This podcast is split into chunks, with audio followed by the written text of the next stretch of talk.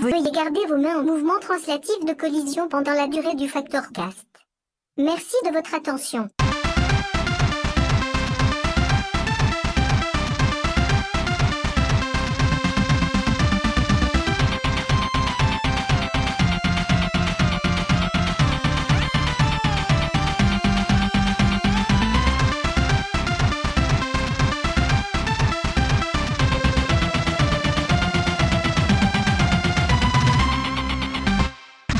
Salut les pandettes et les pandas et bienvenue sur le troisième épisode du Factor Cast, le podcast de Factor News, le seul site de jeux vidéo à partager sa mascotte avec une ONG de protection de la nature. Je suis ce soir avec Max. Salut Max. Salut LP. Je suis avec The Pilot. Comment tu vas? Bonsoir. Ça va très bien. Et pour la première fois dans le Factor Cast, je suis avec Nico, aka le taulier, le mec qui a l'avatar de la mascotte de l'ONG de la protection de la nature. Bonsoir. Salut les copains. Alors avant de commencer, une petite précision s'impose. Avant de se lancer dans l'élaboration d'un podcast, à Factor News, nous étions tombés d'accord sur une chose. Nous n'allons pas faire un podcast d'actu. Et puis, nous avons fait un épisode d'actu, c'était le numéro précédent sur le 3 2016 de Los Angeles. Mais, encore avant ça, nous étions quasi unanimes sur un point crucial. Le Factor Cast sera un podcast de jeux vidéo avant tout. Et c'est pourquoi, dans cet épisode 3, nous allons parler de la réalité virtuelle et de ses usages en dehors des jeux vidéo. On commence dans quelques secondes. On commence quoi? À faire l'amour, bien sûr. Vous avez rompu le contact Contact Le contact, je vous ai même pas touché. Mais je, je- je croyais que vous vouliez faire l'amour. C'est ça que vous appelez faire l'amour Il a été prouvé que le sexe virtuel générait des ondes alpha pendant le transfert digitalisé des énergies sexuelles. Bon, Oxley, qu'est-ce que vous diriez si on faisait ça à l'ancienne mode? Oh, c'est dégoûtant Alors le choix euh, comme sujet de la réalité virtuelle, ou RV, ou euh, VR, ou VR, ou le futur tel qu'imaginé par le journal de Mickey dans les années 90, n'est pas anodin. En effet, ici à Factor, nous avons l'insigne honneur de compter parmi notre staff d'éminents spécialistes du sujet. Je veux dire des gens qui ont eu l'occasion de tâter de la VR plus profondément que nous autres, qui d'âme ordinaire au salaire honteusement médian. Donc nous allons papoter avec deux experts SVR, euh, donc en l'occurrence Nico et The Pilot. Et je vais sans plus attendre me tourner vers Nico, je vais commencer par toi. Euh, tu as prévu d'évoquer la réalité virtuelle non pas comme prétexte à vendre des jeux vidéo d'horreur pourris donc, mais comme outil de promotion. Voilà, tout à fait. Et je vais commencer par parler un petit peu, euh, faire, faire un, une historique rapide de, de la VR, parce qu'il faut savoir que on est en fait à la deuxième hype du, de la VR. La Ah. première, c'était dans les années 90. Et euh, ça a commencé avec euh, Sega, qui a lancé le, Sega VR. Donc à la base, c'était prévu pour être en même temps sur arcade et sur Mega Drive. Et ils avaient fait une présentation au CES 93 euh, pour dire que voilà, ça sortait, ça sortait l'année suivante, en, en 94, à 200 dollars, et voilà, que tout était prêt, c'était magnifique. Donc c'est-à-dire qu'il y a plus de 20 ans, on disait aux gens vous allez jouer à des jeux vidéo en réalité virtuelle, c'est-à-dire même si même euh, par rapport à aujourd'hui, on disait déjà ça il y a 20 ans quoi. Ouais, tout à fait. Et euh, C'est quoi le truc du coup? Alors, le, le truc, en fait, c'est que euh, donc sur Mega Drive, c'est jamais sorti. parce que, ben, regardez une Mega Drive, regardez ce qu'elle pouvait afficher en 3D, sans le 32X. Euh, grosso modo, ben, c'était euh, des trois polygones qui se battaient en duel, euh, avec du flat shading et des ombres en niveau de gris. Et une résolution de 320 par 240, non? Ouais, à peu près. Fois 2, ou divisé par 2, je sais pas. Enfin, voilà, c'est- c'était complètement impensable. Cela dit, euh, Sega avait pas dit ça, avait dit que euh, la 3D était en fait trop réaliste et que euh, donc ça allait, euh, ça allait perdre les gens, euh, qu'ils allaient devenir fous.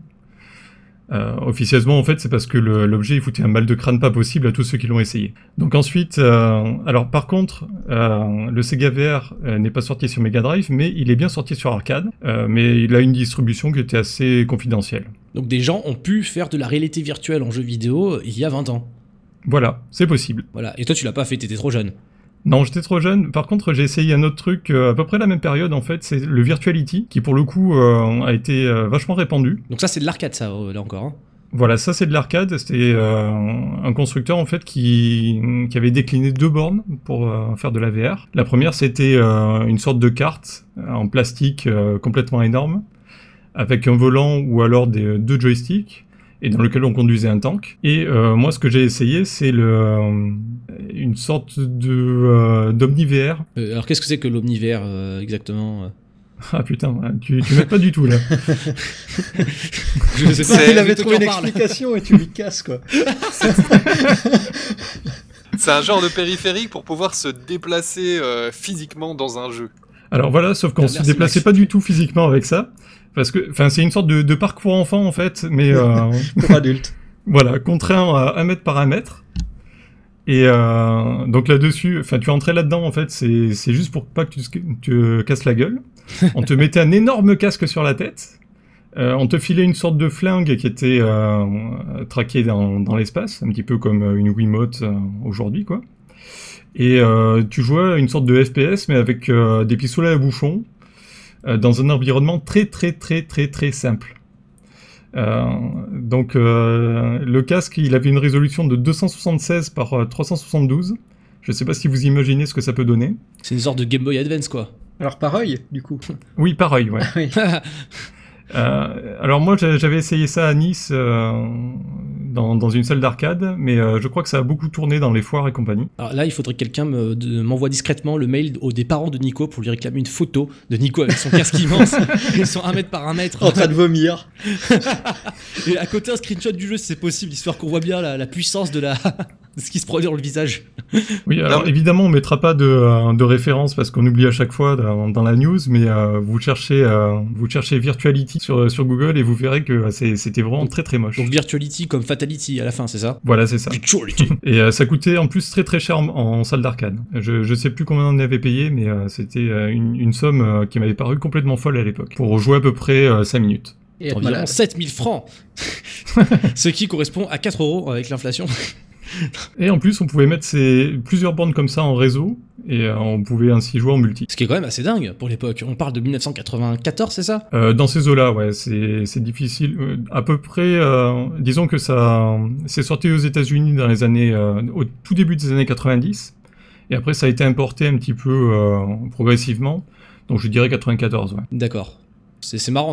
C'était une expérience horrible en plus. Ah, Ouais. tu, tu- tu dis ça, Max Tu l'as essayé toi aussi? Euh, ouais, il était testable euh, à la tête dans les nuages euh, sur Paris, euh, si mes souvenirs sont Ah, bons. La tête dans les nuages, qui était la fameuse salle d'arcade pilotée par Sega à l'époque. Exactement. Voilà, que je connais pas moi-même, n'étant pas parisien, mais euh, sa réputation euh, était diffusée dans les magazines de jeux vidéo à l'époque, donc c'est un endroit qui me parle effectivement. Et donc t'as pu tester ça toi aussi, et c'était vraiment ignoble. Euh, tout à fait, la latence, euh, les couleurs, euh, même, même pour l'époque où, euh, comme disait Nico, c'est, on, enfin, on n'avait pas l'âge de se rendre compte des, des implications techniques, mais tu ressortais de ça, t'avais un peu envie de gerber, quoi. Fabuleux, C'est- c'est c'est- c'est marrant quand tu me dis environnement très simple, limite cubiste, euh, j'imagine les, les premières euh, les graphismes en 3D de Le Cobaye, le film avec euh, Pierce C'était Brosnan. pire. C'était pire. C'est pire que ça. hein. Oui. Ah la on, on essaiera de mettre une, une petite, un petit screenshot. Ah oui, parce que vous me faites rêver. C'est un peu du Vaporwave votre truc, quoi. C'est c'est fascinant. Hein. Mm. Et- mais euh, ça, ça a dû bien marcher parce que ça, a vraiment été très répandu Oui, ça a bien tourné ce- cette connerie.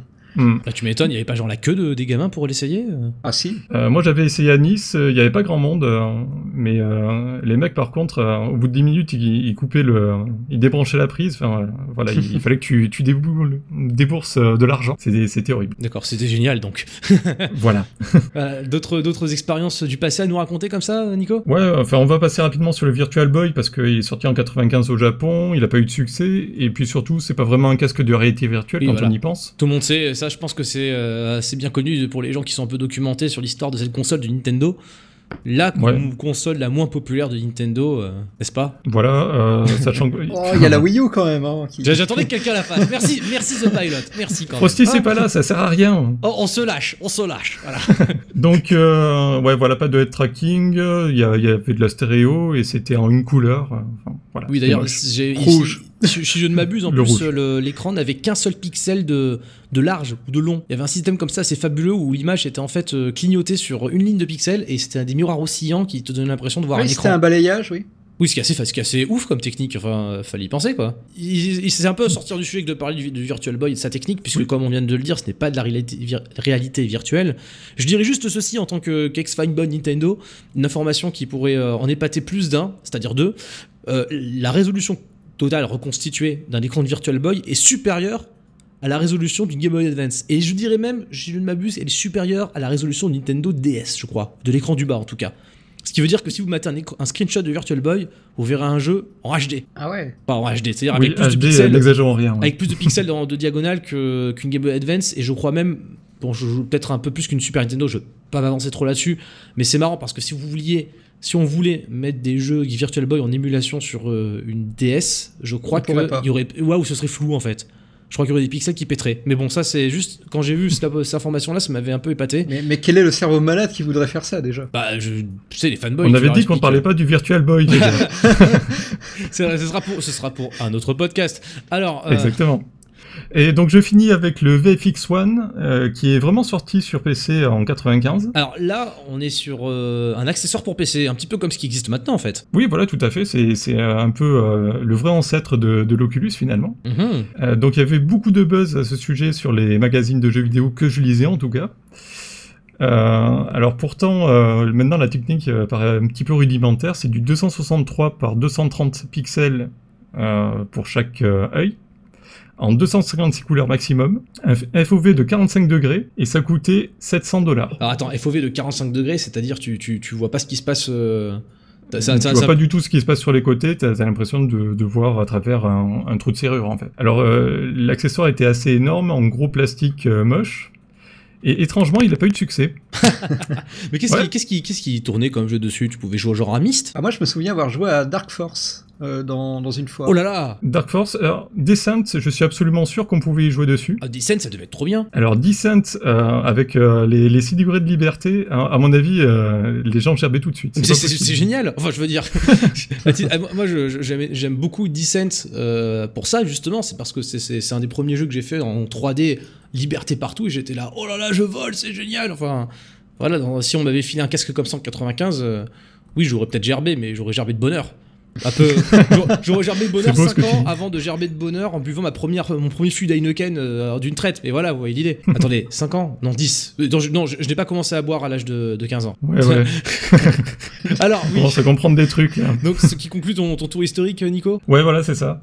Euh, donc, euh, en, en fait, le, le fait que ça n'ait pas eu du tout de succès, euh, ce, ce gros casque, pourtant malgré le, le marketing assez écrasant, eh ben, euh, ça refroidit pas mal de les, les constructeurs. Et donc, euh, le public s'est complètement désintéressé de la chose.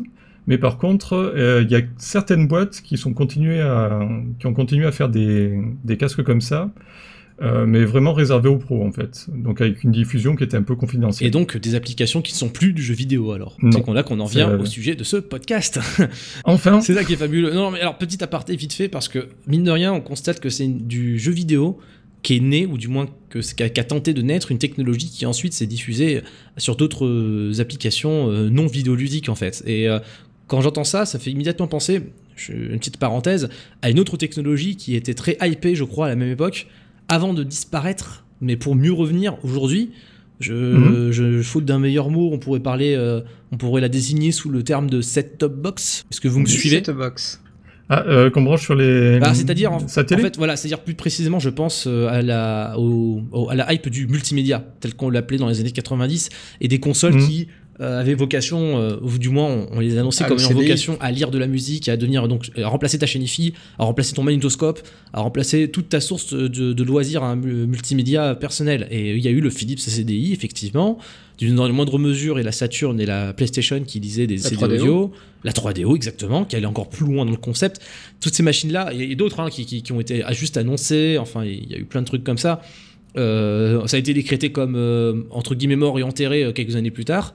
Et puis il y a eu la PS2, il y a eu Internet, et maintenant on a des consoles qui, même si c'est peut-être moins le délire qu'il y a pu, euh, y a pu avoir à une époque, c'est elles ont quand même vocation à tout faire. Enfin, tu peux regarder Game of Thrones et écouter ton, ton album préféré et aller sur Internet et, euh, et parler. Tu peux même utiliser ta foutue voix pour contrôler cette machine. Enfin, c'est le futur et, et sur les consoles d'aujourd'hui. Tu sais que tu es en train de faire du hors-sujet sur un podcast hors-sujet déjà Oui, Ok. exactement. Mais euh, je- je- je- le parallèle me paraissait trop, trop beau pour être fait. Je veux dire, euh, voilà. Ouais, non, t'as as raison. Donc, donc ouais. Alors maintenant, Nico, c'est là que ça devient intéressant. On parlait des, des usages de la réalité virtuelle pour des usages professionnels, donc non jeux vidéo. Et il se trouve que Voilà. toi, tu as été impliqué dans un usage euh, de ce genre. Voilà, donc je, je suis un peu un homme préhistorique euh, de l'ARV finalement. Euh, vu que j'ai fait un projet en 2007 qui utilisait euh, un casque de réalité virtuelle. Euh, pour, la, pour la communication. En fait, c'est une boîte de com qui est venue voir mon, mon ancienne boîte, ma boîte de l'époque, et qui voulait faire un événement autour d'une marque de shampoing. Alors, je vais pas citer la marque parce que je pense que les, les dirigeants seraient morts de honte s'ils m'entendaient. Donc, l'idée, c'était de prendre un camion euh, Rose Barbie et de le faire passer dans les campus universitaires. Dans ce, cam- dans ce camion, il y avait euh, une cabine de douche, une vraie cabine de douche, et un Oula, casque de réalité. oulala. ça, ça démarre bien. Et en fait, oui, oui, Et il y avait des charmantes hôtesses qui, euh, qui faisaient venir les gens, euh, qui les mettaient dans la douche et qui leur posaient le casque sur la tronche. À partir de là, euh, ils voyaient mon travail. J'ai oublié de dire que j'étais... euh, alors, alors, en gros, pour, pour- si vous étiez dans un campus en 2007, vous pouviez amener une, une- attends, vous pouviez une jolie hôtesse pouvait vous emmener dans une cabine de douche et vous pouviez voir le travail de Nico. tout à C'est fait. génial. C'est fantastique. Génial. Euh, oui, parce que j'ai oublié de dire que je suis... euh, dans le civil, je suis euh, graphiste euh, spécialisé 3D temps réel. Donc voilà. Et donc j'avais modélisé une magnifique euh, salle de bain euh, avec 50 nuances de rose. et et, euh, donc cette, euh, cette fameuse cabine de douche qui, était, euh, qui avait son équivalent réel. On se retrouvait donc à l'intérieur. Euh, Il y avait le- la flotte qui euh, nous arrivait dessus. On commençait, voilà. Alors attends, si, si tu bouges la tête, tu, tu voyais, excuse- excuse-moi, juste pour imaginer le truc en fait, tu voyais Ouais. la cabine de douche donc euh, qu'il y avait dans le réel, elle était reproduite dans le virtuel, et euh, genre ses arêtes Voilà. correspondaient avec la technologie, ou alors c'était pas si poussé que ça? Oui, oui, euh, j'avais modélisé à l'échelle, donc euh, tout allait bien. On- si jamais on touchait vraiment la paroi, euh, voilà, on, on voit. C'est presque de la réalité augmentée quoi. Voilà, c'était complètement tangible, c'était magnifique. Waouh. Euh, Là déjà j'imagine le, le, le, mec en première année de, de droit. Parce que je sais pas pourquoi je l'imagine bien en droit. Oui. avec les hôtesses qui lui font vous êtes sous la douche, pas présent, l'eau va couler. Donc euh, l'eau commence à couler. Et tout à coup, euh, l'eau se transforme en pétales de fleurs. Ah ouais. Il y a euh, la, euh, la, la bouteille de shampoing qui, qui sort de son emplacement et qui commence à danser. Là, il y a une petite musique, euh, genre euh, musique magique. Euh, donc la, la, la petite, euh, la petite- le petit flacon se trémousse. Oh la Et vache. tout à coup, il s'ouvre et euh, il y a des milliers de pétales de fleurs qui en sortent. Il y a des petits cris suggestifs euh, dans le casque. Enregistré par toi? Euh, non, enregistré par euh, une euh, nana payée pour ça. Waouh. Voilà, donc là je suis en train de- d'expliquer un scénario de jeu de David Cage. Une séquence de douche, un scénario un peu La pourri. fameuse scène de douche qui est la marque de l'auteur. Les fleurs en moins, les fleurs en moins. Non mais ça pourra Et, venir un jour. euh, Ça pourra venir un jour. Et finalement, euh, il y avait le logo euh, qui, qui apparaissait et euh, on entendait une voix qui disait l'extase à l'état pur. Waouh. Oh mon dieu J'aurais des frissons. Voilà. C'est fantastique. C'est, euh, c'est, c'est- on parlait de Vaporwave tout à l'heure, euh, mais en fait, en fait, on n'en est pas sorti. c'est génial. Euh, Je suis en train de chercher euh, la- euh, en fait l'intérêt l'intérêt de la démarche euh, quand, quand tu cites tout ça et que tu expliques la scène comment elle se produit en fait. Euh, L'intérêt en fait c'est juste d'avoir une petite expérience en VR qui dure à peu près 5 minutes, comme ça on peut faire passer plein de gens. mais alors, non, mais c'est intéressant parce que du coup, tu, tu, tu en bossant là-dessus, est-ce que tu avais des contraintes techniques en te disant, bon, bah là, c'est de la VR, faudrait pas que, je sais pas moi, que les, les gens se dévissent trop le, la nuque en cherchant quelque chose autour d'eux, ou alors il faudrait pas que l'imagerie soit trop violente, faudrait faire attention aux épileptiques. Enfin, quel genre de choses tu devais gérer? Euh, alors déjà le, le tout premier truc en fait c'est qu'on savait pas où l'utilisateur allait regarder. Mhm. Parce qu'il n'y avait pas Et de dead tracking, c'est ça comment ça s'appelle la technologie qui permet de faire ça Alors si si il y avait de la tracking mais euh, on était juste euh, on, on pouvait juste euh, tourner autour de d'un axe grosso modo. On pouvait pas faire du room scale à l'époque. bah, ce qu'on ce qu'on appelle le room scale aujourd'hui, c'est euh, la, la- C'est comme le Vive en fait, c'est-à-dire tu tu te balades vraiment dans un, Dans un espace. D'accord. Enfin, dans un espace réel. Euh, donc voilà, on faisait pas ça. Euh, donc on savait pas où il regardait parce que s'il faut, le mec il est en train de regarder ses pieds pendant que euh, il y a il a le flacon de shampoing qui danse et ce serait Ah dommage oui, qu'il loupe ça. c'est le moment où l'hôtesse est supposée intervenir en mettant euh, sa main sous son menton, en la relevant légèrement pour regarder dans cette direction, monsieur. Non, non, non, parce qu'en en fait, on avait, on avait trouvé une technique. En fait, on, on avait modifié les animations euh, si jamais le, le mec regardait ailleurs. Et euh, voilà, enfin, on avait plus ou moins collé en fait l'animation à, euh, à sa tête. D'accord. Donc voilà, on s'était débrouillé comme ça pour, pour éviter qu'il fasse des conneries. Après, euh, le principal problème, c'était technique, euh, tout simplement parce qu'il fallait que ça tourne euh, relativement bien. Et déjà à l'époque, euh, il fallait pas mettre trop de poly parce que sinon euh, on se retrouvait avec euh, des temps de latence et euh, dès qu'on a des temps de latence en VR, on a envie de vomir. Ah, ça c'est intéressant. Donc, euh, dès qu'il y a euh, une dissonance entre ce que tu vois et ce qu'on comment dire, le mouvement que tu fais et ce que perçoit tes yeux, ça, ça crée du vomi? Voilà. Je m'intéresse aux Tout manières de créer du vomi euh, avec la VF.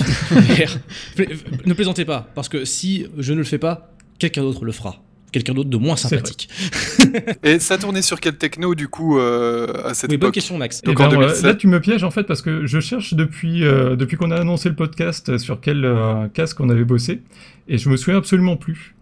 Il me semble que c'était sur un casque Sony parce que Sony il, il a continué à faire des casques pendant très très longtemps euh, avant de sortir le PlayStation VR et compagnie. Donc je, je pense que c'était eux, mais je suis pas sûr à 100%. Mais c'était manifestement quelque chose de très euh, euh, destiné à un usage professionnel. Tu pouvais pas prendre ce casque, euh, le mener chez toi et commencer à faire le con Non, non. avec. euh, je sais pas qu'est-ce qu'il y avait en 2007 pour faire des jeux vidéo chez soi, RPG Maker.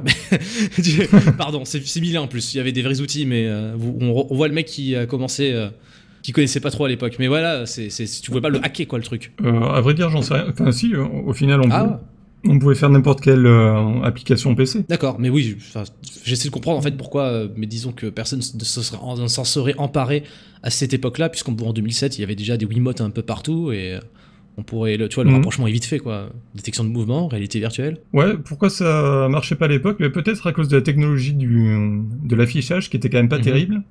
Euh, alors j'ai pas la résolution évidemment, mais euh, il me semble que c'était relativement faible. Du coup, euh, on était un petit peu embêté, euh, voilà, pour euh, avoir un environnement un peu détaillé, un peu sympa. D'accord. J'ai oublié de dire que j'avais modélisé un string par terre et qu'ils m'ont fait retirer. Oh non De- Si si, et ils ont mis un pied noir à la place. J'étais un peu Un déçu. pied noir Tu veux dire euh, un immigré euh, de... Pardon. Ah non, quand même, quand même. Je vous jure que j'ai eu une image mentale. J'imagine Rico Mafias en VR. Excusez-moi.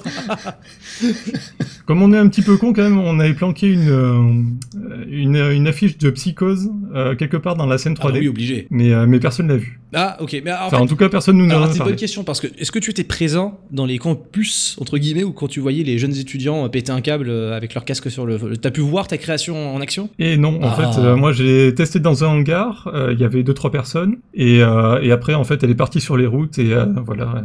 Je, Elle a je suis vécu sa petite vie. Voilà. Et, Voilà. euh, et à son retour, tu as-tu su si euh, ton invention avait fait Flores C'est beau ce que tu dis. Non. euh, Enfin si, j'ai j'ai eu des retours de, de la part de l'agence de com qui euh, étaient très contents de, de, de la chose. Résultat, ils nous ont jamais rien commandé d'autre. Mais, Et- mais Et tu n'as plus jamais refait de VR. Euh, non, jusqu'à récemment en fait. Ah Mais ça, on va en parler plus tard parce que je crois que euh, Zep avait. euh, Euh, quelques, avait aussi un truc à euh, dire, effectivement. Euh, Ouais. D'accord. Je, je fais ton boulot un petit peu. tu, tu tends la main. Je l'aurais bien. fait si tu l'avais pas fait, enfin, voyons. Alors, The Pilot, euh, qu'as-tu à nous montrer? Alors oui, je voulais juste faire une micro-parenthèse et, et rebondir sur, le, sur ce que disait Nico, parce que finalement, un des usages pour le moment de, de, de la VR euh, actuelle, en tout cas pour le grand public, à moins de, de vouloir débourser euh, 7 ou 800 balles euh, dans un casque pour l'avoir chez soi, c'est de la pub. Pour le moment, c'est énormément d'expériences dans des, dans des salons, dans des foires, etc., où tu fais la queue pour voir du film publicitaire. Décidément. le futur. Et, et mais euh, ça intéresse très fort les, les, les mecs euh, du marketing et de la communication parce que tu arrives quand même à capter pendant deux minutes euh, l'attention d'un spectateur et en plus il fait la queue pour le voir donc il y a du bouche à oreille. C'est clair. C'est quoi tous ces gens qui attendent Donc c'est un outil qui est euh, très très en vogue pour le moment. Alors le temps que ça durera évidemment, soit quand ça va s'essouffler, soit quand ça va se démocratiser évidemment, il y aura plus. Et on se rappellera de cette époque-là avec euh, une nostalgie euh, bénie. euh. Mais c'est intéressant comme la, la, la pub euh, a, a poussé très fort la VR en fait. D'accord. Dès le début, dès le début en- euh, c'est c'est vraiment le, le focus principal euh, de mon expérience personnelle, c'est de boîtes de communication qui viennent te chercher pour dire voilà, on aimerait bien faire ça. Alors personnellement, j'ai bossé euh, il y, a, il y a peu pour Komatsu, qui est un concurrent de Caterpillar. Alors, il faut savoir qu'ils ont la, la foire du tracteur. hein, Le Komatsu en, jeune, en Allemagne, agricole ou juste agricole? Non, non, c'est des les, gros trucs de chantier. Les grosses grues, les, les pelleteuses qui te déforestent la moitié de la, la- Ah oui, oui. de l'Amazonie en une euh, en une heure. C'est tu vois les, les gros. les D'accord, donc pas juste les. Et ils ont un énorme salon, euh, mais ça c'est sur des sur des mètres carrés, des centaines de mètres carrés euh, de, de stands de Caterpillar. Oui, c'est le fameux salon de la, de la du TP, c'est ça? Le Boma, le Boma, Voilà. ça s'appelle. C'est tous les 2-3 ans. Enfin, je. je Et il se trouve que je connais bien le milieu. Mon, mon daron a travaillé à OEK. Je Ah, tenais le bah, dire. écoute, je connais absolument pas du tout le milieu. Je suis désolé, je connais juste Bah, Komatsu. Euh, qui m'ont fait très peur à raconter leur machine. Hein. C'est assez impressionnant. Oui. Et donc, euh, eux étaient encore à présenter des. euh, alors, c'est du B- euh, B2B, donc euh, uniquement de business to business, uniquement des échanges Mhm. commerciaux. Eux étaient encore à présenter des trucs. Pour eux, le high-tech, c'était présenter ça sur des écrans tactiles où les mecs pouvaient voir des PowerPoint et les faire défiler avec, avec la main. Et donc, euh, ils sont venus nous, nous dire voilà, on aimerait bien faire euh, ce genre de truc. Et du coup, on a essayé de leur vendre de la VR. Ils ont été emballés Ah, par le truc, ils l'ont vendu au patron et finalement sur le, sur le, sur le salon, il y a eu quand même 2-3 000 personnes qui ont euh, fait la queue pour aller voir euh, Ah oui. finalement l'équivalent d'un non, PowerPoint parce que en VR. précisons pour le- les gens qui nous écoutent, et tu me confirmeras ou infirmeras ça, Zep, mais de mémoire, le milieu du TP, c'est plutôt pépé. C'est les, les commerçants euh, sur place, euh, c'est pas, c'est pas de la, du jeune qui a des iPhone 6, quoi. Ah non, non, non, c'est du mec en costard Oui. euh, très sérieux et c'est pas. euh, T'as pas, t'as quelques gosses quand même qui se baladent, ils aiment bien voir Ah les oui, non, ça, bien sûr. Non, mais bah, surtout que, ouais. Mais le, le- oui, oui, c'est plutôt des mecs en costard et visiblement l'expérience a, a- a bien marché pour finalement voir un, un équivalent PowerPoint. Réellement, je, je- si j'y pense, je linkerai la, la- la vidéo, elle est, elle est sur YouTube pas. maintenant, mais euh, c'est vraiment bateau, quoi. C'est vraiment on présente nos produits, qu'est-ce qu'ils font, euh, avec une petite voix off et, euh, et basta. Et voilà, c'est voilà, c'était ma, ma C'est petite Homo parenthèse. Homo plus blanc en VR. tu n'as pas développé un déforestation simulator, donc. Écoute, c'est très très difficile de vendre du Komatsu sans faire peur aux gens. Parce que c'est vraiment des pelleteux, ça te tire des modes de terre. Et quand ils t'expliquent le, le truc dont ils sont très fiers, c'est qu'ils peuvent les envoyer sur un chantier, te faire un trou euh, et se ranger automatiquement, sans chauffeur. Waouh, c'est génial. Voilà, c'était ça C'est le, le truc qu'ils essaient de vendre. Oui, oui, c'est super. du futur. C'est. Je, je- horrible. je me rappelle une fois, j'étais allé dans une carrière, euh, euh, je sais plus du tout de quel côté, c'était dans la Drôme, et il y avait une RH de sang de chez euh, OEK qui était une des plus grosses pelleteuses du monde à l'époque, et qui aujourd'hui prend la, poussière parce qu'on n'a plus ces besoins-là en Europe en fait. On fait plus de grosses mines qui nécessitent euh, un tel pouvoir d'ex- d'excavation. Mais dans les autres pays, euh, ouais, je me demande si. En fait, je pense que tu devrais faire un Kickstarter, mec. Franchement, je, je voyais d'ici le truc, euh, grutiste déforestator simulator. euh, le mec il coupe des arbres, il se régale, il y a la jouissance, et puis il peut voir l'autoroute qui se construit derrière, c'est génial. Oh, il y a bien un éditeur allemand qui a déjà fait. Ah, tu vas trouver des clients en plus, c'est sûr. C'est ça. Au pire, on en fera, on, on en fera un Twitch, voilà, comme, comme les jeunes. Donc, euh, Voilà. ok. Donc, euh, du coup, euh, euh, Nico, tu avais autre chose à rajouter euh, sur tes projets? Oui, tout à fait. Alors, en fait, euh, donc j'ai j'ai terminé de bosser avec cette boîte qui faisait des, des En doubles 2007, virtuels. donc. En 2007. Et euh, en fait, depuis euh, depuis trois ans maintenant, je bosse pour une boîte qui s'occupe de faire des euh, euh, d'appliquer les nouvelles technologies à l'enseignement et en particulier euh, à la formation professionnelle. D'accord.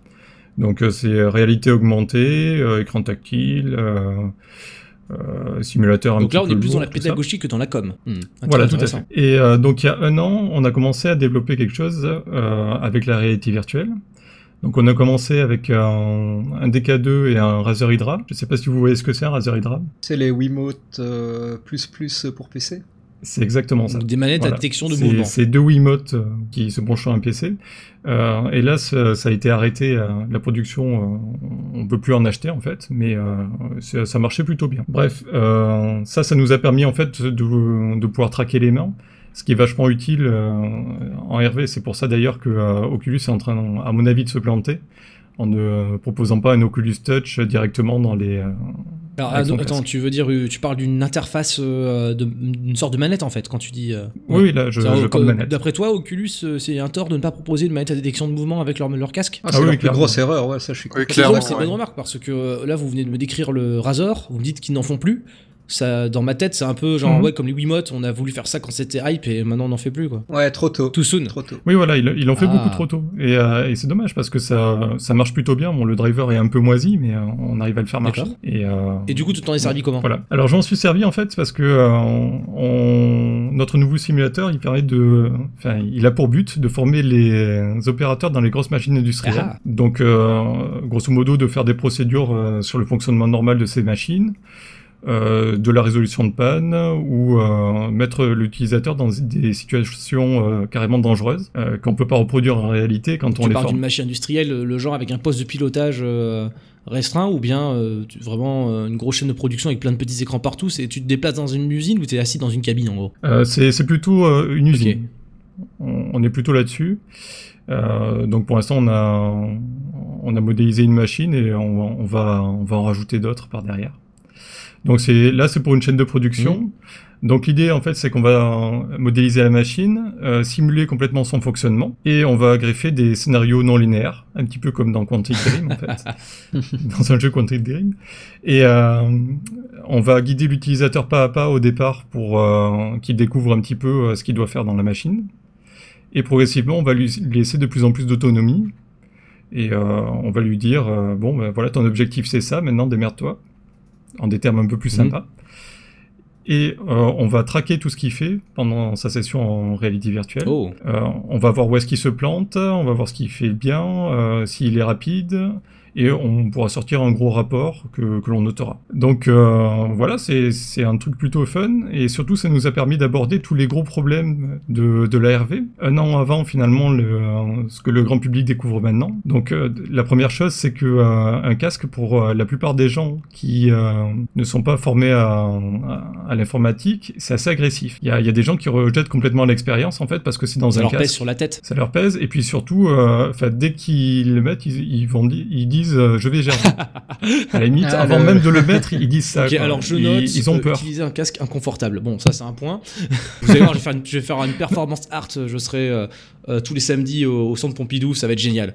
Mine, mine de rien, euh, c'est, je trouve que c'est un des gros problèmes de la VR, c'est qu'il y a tellement tout le monde qui parle de ça, de la gerbe, que euh, je pense que Voilà. les gens sont déjà préconditionnés au Ah, moment où ils mettent le consque. Alors que pour avoir fait des démos à des, à des milliers de personnes, j'ai jamais vu quelqu'un ressortir avec ne serait-ce qu'un sentiment de malaise. C'est dépendant de l'expérience. Forcément, tu peux faire gerber quelqu'un avec un truc qui, qui est mal calibré. avec un roller coaster un truc Mais comme ça voilà, mais un truc qui est bien, bien foutu, où le tracking est correct, où tu forces pas des déplacements, Mhm. euh, si le casque est bien fait, tu es absolument ce qui est vraiment malade. très dommage. Mais non, mais je veux dire, c'est con. C'est, si les gens sont pas contents quand ils portent un énorme casque et les, les gens râlent quand ils portent des toutes petites lunettes qui euh, projettent une, une vidéo sur leur rétine. Un jour, on parlera du Google Glass. Il faudra qu'on en parle. C'est, et Google essaie de faire comme si ça n'avait jamais existé, mais il faudra qu'on en parle. oui oui c'est vrai Donc, du coup, oui, Nico, excuse-moi. donc euh, ouais déjà cette partie là en fait c'est les gens qui n'ont pas été sensibilisés comme ça à l'informatique ils ont ils ont peur de mettre le casque A priori. a priori Euh, le, la deuxième problématique c'est c'est un truc tout con c'est les textes à l'écran en fait on s'est rendu compte que euh, alors on a commencé à, à développer sur le DK2 et le DK2 a une résolution qui est quand même pas terrible et en plus il y a beaucoup de euh, Donc, les- le grillés DK2, c'est un dessus. modèle d'Oculus Rift qui était euh, à la pointe de la technologie à 3 ans, mais qui aujourd'hui est un peu obsolète, c'est ça? C'était un Ouais. kit de développement au C'était départ. un kit de développement, donc euh, c'est sorti il y a, je dirais, un an et demi. puisque c'est justement précisément le modèle sur lequel j'ai pu faire du le seul ma seule expérience euh, significative en réalité virtuelle était sur un Oculus Rift DK2 c'était sur un jeu dans sous Mhm. l'océan avec jumpscare voilà Oui, c'est c'est pas, enfin c'est normal parce qu'il a été quand même pas mal distribué. Il coûtait seulement 500 euros, donc c'était quand même assez accessible. Et euh, voilà, ça permettait de euh, de créer ces expériences en réalité virtuelle et euh, de commencer à les tester sur des Mhm. vrais gens. Euh, donc on s'est rendu compte, ouais, tout simplement que euh, bah, les textes à l'écran, euh, il fallait en mettre le moins possible parce que c'est difficile de lire avec euh, un casque qui a une résolution qui est pas terrible. C'est tout con, mais il fallait y penser. Euh, ensuite, les problèmes d'IHM. Alors euh, tout simplement le fait que euh, on peut pas mettre du HUD Ah, IHM, HUD. Euh, oui Interface Oui, homme machine. Euh, IHM, donc interface homme-machine, les, les retours d'informations que, euh, que l'on te donne pendant euh, l'expérience euh, en réalité virtuelle, euh, ou simplement naviguer dans un menu, ce genre de choses. Si jamais tu l'affiches comme dans un jeu normal, c'est-à-dire euh, en surimpression euh, de manière fixe, euh, eh ben euh, t'es T'es tu- malade. Tu sais pas où. En fait, tu, déjà tu sais pas où elle se trouve euh, dans le euh, en profondeur par rapport à tes yeux. C'est hyper perturbant. C'est pour ça que euh, on peut pas faire un Doom par exemple où on mettrait le, nombre de balles qui te reste ou, ta santé directement collé comme ça sur ton écran. Donc on a dû trouver des solutions là-dessus et euh, finalement on a pensé à une sorte de, euh, PDA que l'on met sur l'avant-bras de, euh, de l'avatar de, de l'utilisateur. Et comme ça il peut la regarder s'il a envie et puis Sinon, il fait ses petites manipulations. Et, Donc votre solution pour une interface naturelle, c'est une interface artificielle. voilà. C'est ça. C'est Exactement. pas les seuls d'ailleurs. Hein. De mémoire, il y a des jeux vidéo qui aussi euh, ont pour menu bah, un téléphone portable. Alors il y a le GTA bien sûr, mais pas. Voilà. Je, je crois que c'est euh, Zinet, un jeu de skate assez rigolo euh, de- indépendant, développé par les garçons de Arkane Kids. Je suis même à peu près certain qu'ils ont planché sur un support Oculus, mais je m'avancerai pas jusque-là. Néanmoins, toutefois, cependant, Mhm. ben, euh, c'est un jeu de skate où le menu est un iPhone, enfin un téléphone portable quoi, et euh, tu, comme c'est un FPS, tu dois bouger ta caméra et contrôler ton pouce comme si tu contrôlais un, un pouce sur un iPhone. C'est assez rigolo quoi. Ah ouais, c'est marrant ça. Enfin, je, je pense que ce, ce type d'IHM, en fait, ça va beaucoup se développer parce que. euh, C'est naturel.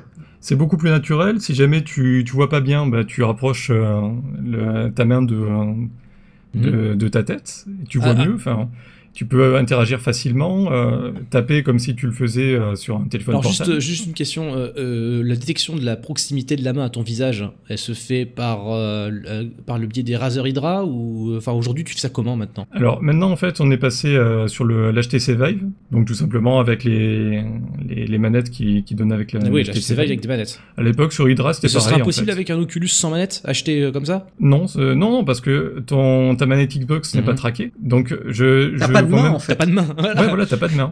Pas de bras, c'est pas de chocolat, ça, quoi. ouais. T'as pas de main de. Enfin, tu peux avoir des mains en VR, mais comme t'as aucun moyen de savoir où elles sont par rapport euh, au monde réel, tu peux pas les déplacer virtuellement. Donc tu Ah peux pas commencer à rapprocher des objets, attendre Ah, donc sur bras, Oculus, pas, de bras, pas de cacolac. C'est- C'est c'est- c'est terrible. Voilà. C'est exactement ça. Et euh, donc une dernière chose, c'est euh, la problématique des déplacements en VR. Alors euh, donc à l'époque où on a commencé le proto euh, avec le DK2, euh, la, personne était assise et en fait avait les deux euh, Razer Hydra dans la main. Et donc on a commencé par faire euh, une, euh, une métaphore de mouvement comme dans un FPS classique, c'est-à-dire euh, strafé, avance, recule avec les, les sticks, et on pouvait tourner la tête euh, avec le, le head tracking de- du TK2. Euh, ça marchait plutôt pas mal, euh, mais ça rendait quelques personnes malades parce que euh, dès qu'on déplace comme ça la, la scène... euh, Ah, Moi, c'est niet direct. oui, voilà, il y a, y a y a des personnes qui sont hyper sensibles à ça. Et moi, au début, j'étais un petit peu, euh, un petit peu malade Oh. quand je faisais ça. Et j'ai eu un effet de désensibilisation, et après, je pouvais y passer une demi-heure, ça c'est intéressant parce qu'il y a une question qui- euh, que je me pose. Tu m'as dit que euh, de, ce- de ces expériences, vous tiriez des rapports pour savoir un petit peu, j'imagine aussi, comment la personne réagit vis-à-vis ben, de situations dangereuses dans lesquelles vous avez voulu le placer.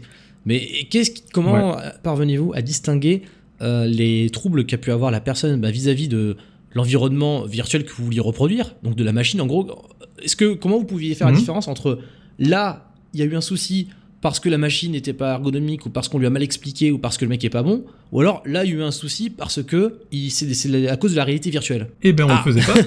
Mais alors à qui ces rapports profitaient en fait euh, Enfin concrètement? Non, non, les- les rapports en fait vont profiter aux profs une fois que, euh, que, que le- la, la machine Mm. sera déployée.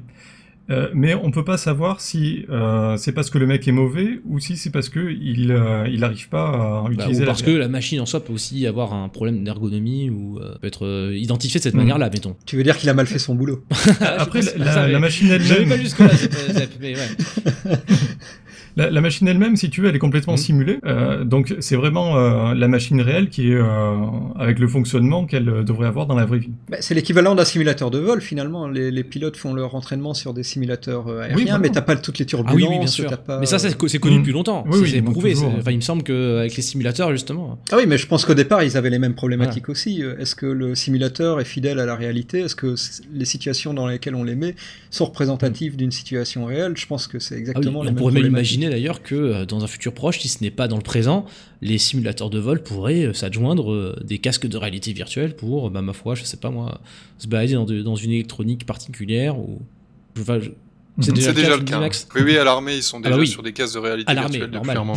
c'est bon à savoir. Euh, ouais, donc pour en revenir euh, au déplacement, bah, justement, tu, tu vois, tu parlais euh, de euh, comment discerner le fait que euh, le mec n'arrive pas à, à utiliser la VR par rapport à l'utilisation normale d'une Mhm. machine, on va dire.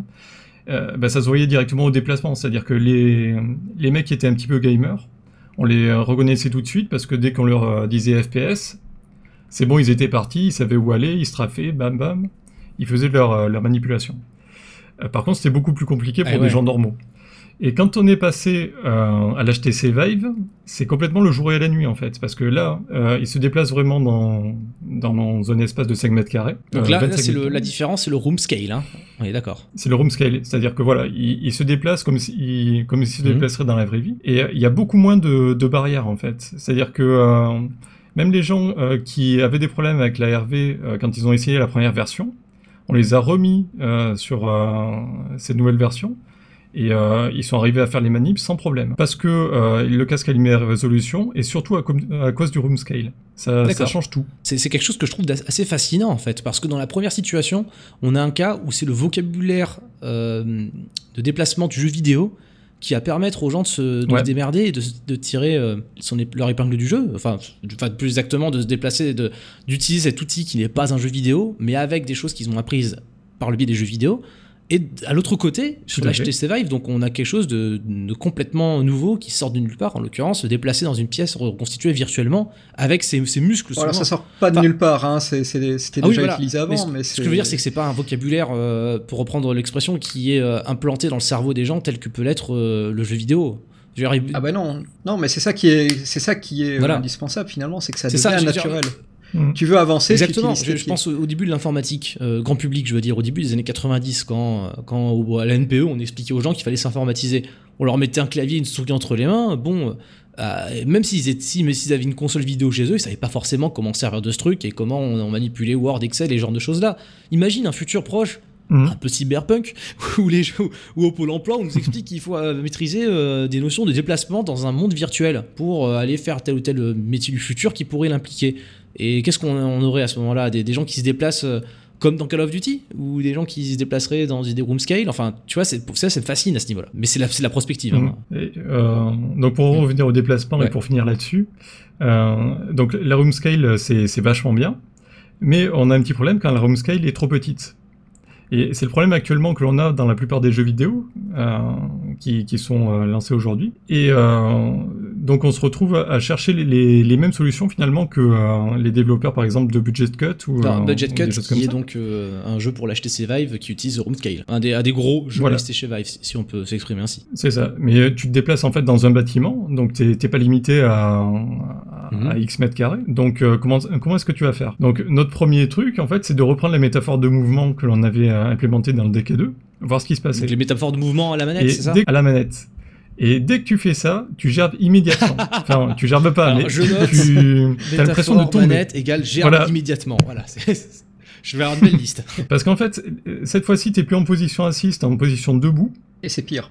Et c'est pire, parce que t'as tout le monde en fait qui bouge autour de toi, et, et là en, en deux minutes tu, euh, tu poses le casque, tu tiens pas. Donc on a fini par utiliser en fait euh, exactement les mêmes euh, métaphores que Budget Cut, c'est-à-dire la Alors oui, parce téléportation. que donc dans Budget Cuts, euh, moi j'ai pas trop suivi l'actu du jeu, mais je crois qu'il y a des news sur Factor euh, qui en parlent. Euh, c'est un jeu où tu te téléportes. Évidemment. Oui, ce Voilà. qui est un petit peu le, le- le contrôle par défaut maintenant dans toutes les expériences euh, room scale, c'est Valve l'a fait avec euh, le Mhm. The Lab Ouais. et d'autres jeux maintenant le, le reprennent parce que c'est c'est relativement naturel. De se téléporter. Très bien, en fait. parce que Mais Ouais. bizarrement, oui. Hum, et Oui. on, on était vachement réticents à ça en se disant mais euh, les gens vont pas comprendre. Ils, ils étaient là, ils appuient sur un bouton, pouf, ils sont là-bas. Mais euh, mais ça marche bien. C'est- c'est- Le C'est- pire, c'est que tu perds aucune notion de l'environnement, tu te replaces tout de suite. Ah oui, t'es t'es pas perdu, directement, tu, tu reprends tes repères. C'est un peu comme assez un- bizarre en fait. Je sais pas quelle mécanique dans ton cerveau se met en route euh, à ce moment-là, mais ce tu- serait pas comme un champ contre champ dans un film? Tu vois la caméra, la caméra se, se déplace Ah, entre ouais, ouais. un cut et mais tu sais encore où tu te trouves. Enfin, ça dépend des films. hein. Certains le font pas bien, mais Surtout que ça garde l'orientation. Hein, ça te... Oui. Quand tu parles de champ contre champ, tu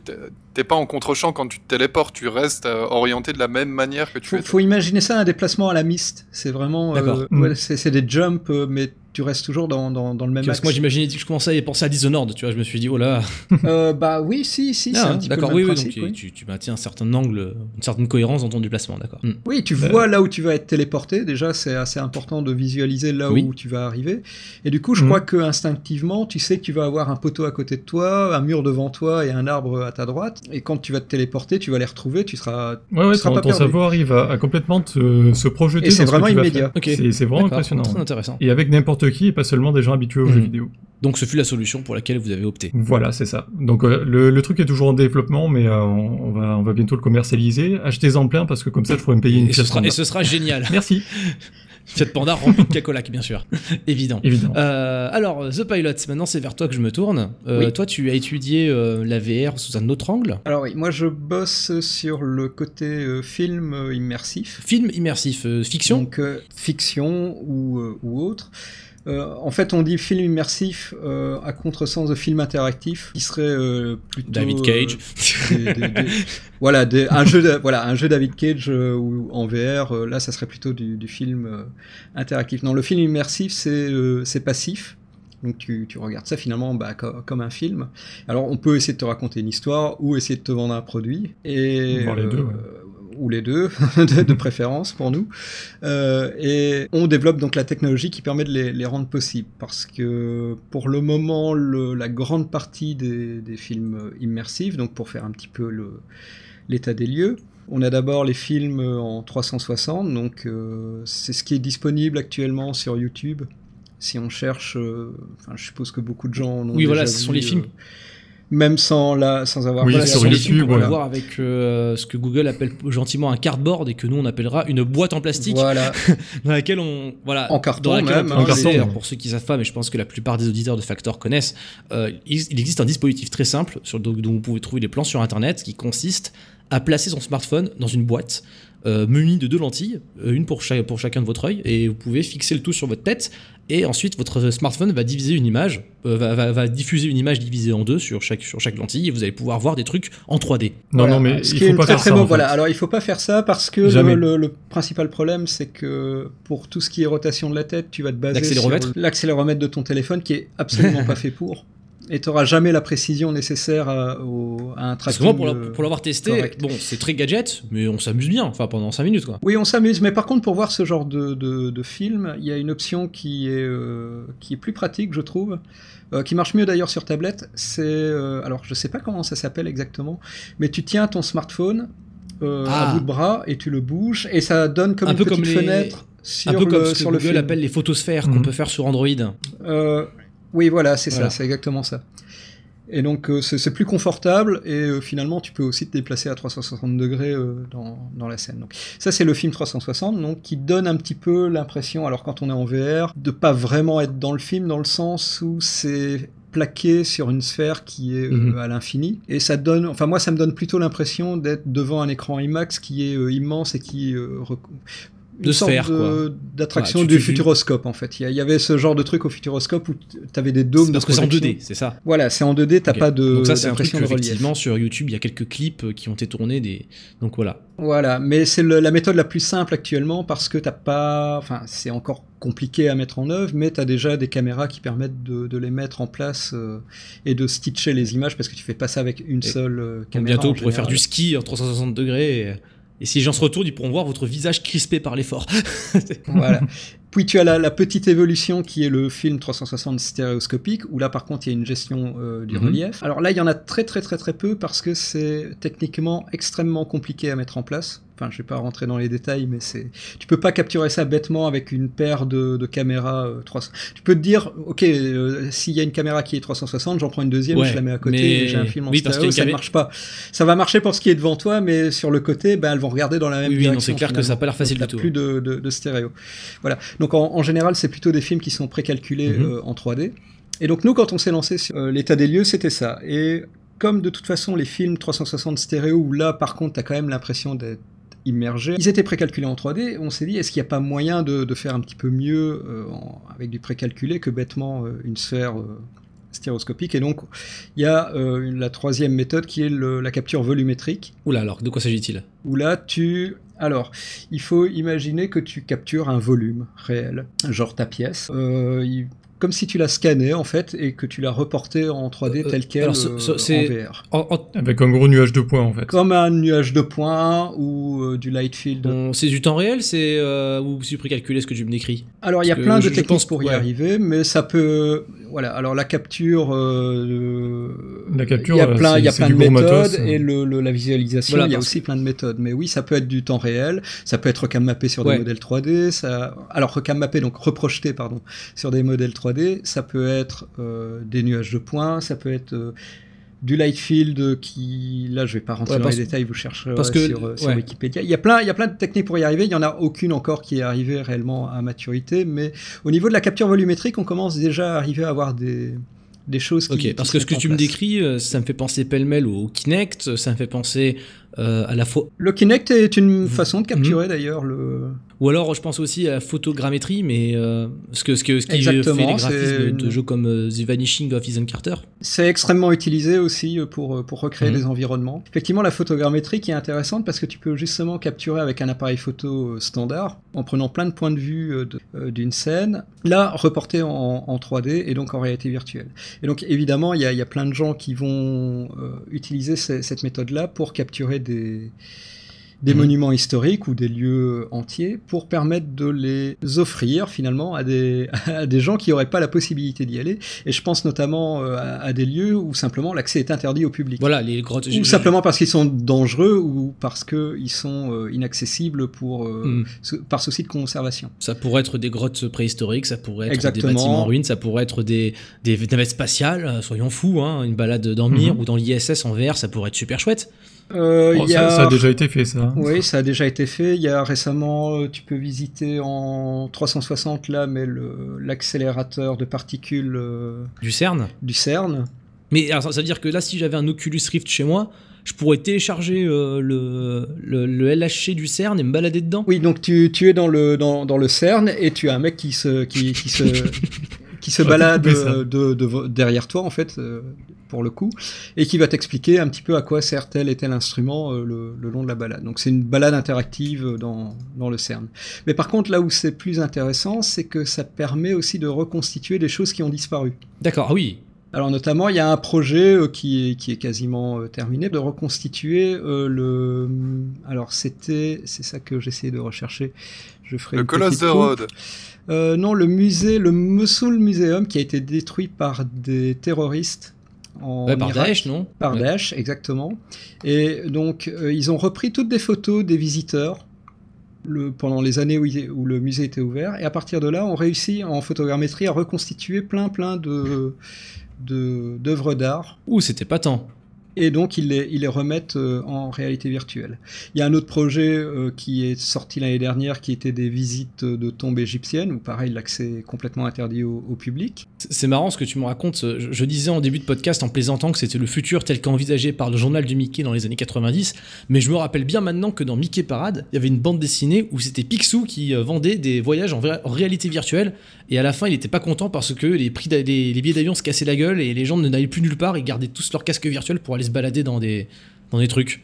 Ouais, je sais vrai plus exactement comment. Putain, mais, mais Picsou. Ah ben on y arrive Faut effectivement. savoir que euh, Et donc oui, le, le- le troisième projet donc, donc, qui va aussi être présenté aussi grave cette année, qui est la reconstitution d'un site archéologique au Brésil. D'accord. Et, et- et c'est et c'est ce- sur ce, c'est sur ce genre de choses sur lequel toi tu bosses? Euh, le système euh, que qu'on développe permet effectivement de se déplacer, euh, alors en room scale ou pas, euh, dans, dans des environnements euh, 3D reconstitués de façon photoréaliste. oui. Donc, Ouais, D'ailleurs, j'ai essayé ton application, euh, c'est plutôt sympa. Par contre, euh, il faut un PC assez costaud. C'est parce qu'il y a un nuage de points en fait, et que. Alors pour le euh, moment, ça tourne. Alors on cible toujours les, les, les 970. Ça tourne Ouais. plutôt sur une 980. Euh, alors attends, euh, on- euh, Nico, tu viens de dire que tu as testé l'application de The Pilot. C'est quoi son application? Alors ça s'appelle Presence. Si vous tapez ça sur Steam, euh, vous allez normalement la. Presence comme présence en, en anglais? Euh, oui, avec un Z au bout parce que ça fait cool. Comme dans Existence Comme dans- exactement, Exactement. pour ça, exactement. tu l'as trouvé. Ça te donne envie de le Ah ouais. hein. Malheureusement, on n'a pas encore de, de, de porno. On a juste un soldat. Pas de porno dans Existence hmm. Non, Non, non, il n'y a pas de porno, mais bon, c'est c'est effectivement l'application à laquelle tu penses euh, en premier quand Alors, tu veux à faire de la laquelle tu capture penses de... en premier non, mais il faut gérer les priorités, là, quand même. C'est oui, enfin, Bon, c'est compliqué. imaginez encore, l'auditeur de ça- Factor qui attend depuis 58 minutes qu'on parle de porno. Bah voilà, c'est fait. Mais pas tout de suite, pas tout de suite, parce que donc euh, encore, c'est pas, je voulais quand On même va y aborder les trucs.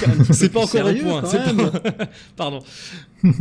Parce que bon, voilà, je voulais. euh, ap- enfin, finalement, c'est moi qui ai plus ou moins euh, proposé le sujet parce que on parle souvent de la VR avec le, le côté jeu, mais il y a, enfin, les expériences les plus marquantes que, que j'ai essayées sont quand même en dehors du, du jeu vidéo et c'est con qu'il y ait si peu de gens qui, qui en parlent. Notamment le- l'expérience euh, Apollo VR, Ah, qui est la reconstitution du, de la mission Apollo 11 alors, en VR. Assez en temps réel, fantastique, ouais. qui est Celui qui s'est euh, jamais posé sur la Lune, en fait, euh, qui a été tourné en Par studio. Stanley Kubrick. euh, voilà, c'est voilà. Donc tu as la visite du studio. t'as Stanley Kubrick dans un coin comme ça, euh, qui stresse un peu parce que forcément c'est un, c'est un secret. Enfin, il faut tuer tous les gens qui savent, mais ouais. Voilà, donc c'est voilà, c'est exactement ça. Donc tu, tu visites euh, donc le, le, le- enfin tu as des documents d'époque euh, où tu regardes ça bêtement devant une télé virtuelle et puis tu es projeté donc dans cette télé où là tu es à côté des, des cosmonautes dans la capsule pendant le voyage. Le, le- tu peux aller décider de faire le tour de Ouais. la lune euh, bêtement de rester dans la capsule ou d'allunir. Enfin c'est un outil. euh, Enfin c'est intéressant déjà pour quelqu'un qui s'intéresse à la conquête spatiale. Enfin c'est Bah oui, tu peux. la 3D, paie- la- si tu vas regarder ça sur YouTube, tu vas dire la 3D paye pas de mine, mais c'est vraiment. Enfin, je vais pas dire que j'ai tiré une larme, mais j'étais à la limite de tirer une larme euh, en, Ah non, mais c'est vraiment impressionnant. En fait, tu peux enfin vivre ce qu'a vécu Tom Hanks dans Apollo 13, quoi. Gary Sinise peut enfin vivre ce qu'a vécu Tom Hanks dans Apollo 13. Lui qui peut pas y pas partir, vous vous rappelez? Ouais, ouais, est c'est ça. Mais ça n'a aucun sens si tu restes à terre. hein. Quoi? Bah, Pardon, euh, attends. c'est dans l'expérience VR, tu peux. Je pense pas que tu puisses décider de- d'être dans l'équipe de réserve euh, sur. Ah non, non, non, je suis en train de dire que Gary Sinise qui est C'est Gary bien Sinise dommage. qui peut pas aller euh, sur Apollo 13 dans Apollo 13, eh ben il pourrait mettre le casque virtuel et faire comme s'il était dans Apollo 13. Ah oui, oui, oui, bien Même sûr. si en oui. vrai on s'en fout puisque Gary. Sinise après il est allé sur Mars dans Mission to Mars. Mais bon, c'est Voilà, Oui. bon, on s'égare un peu. Euh, non, mais je, je suis à 100% d'accord avec toi, Zep. C'est quelque chose qui me plairait euh, vraiment de faire, d'autant plus que j'imagine qu'on est très surpris quand on voit l'arch- l'architecture d'un- d'une navette spatiale, enfin d'une. Mais alors, c'est là où on se rend compte effectivement de, de- des- des échelles de, de ce genre de, de choses. L'échelle de la fusée, le- l'espace que tu as réellement dans Oui, la capsule. pas, c'est pas la fusée de Tintin. C'est-. Eh, la, la reconstitution de, la vraie fusée euh, à l'échelle euh, Mhm. normale, donc euh, 1-1.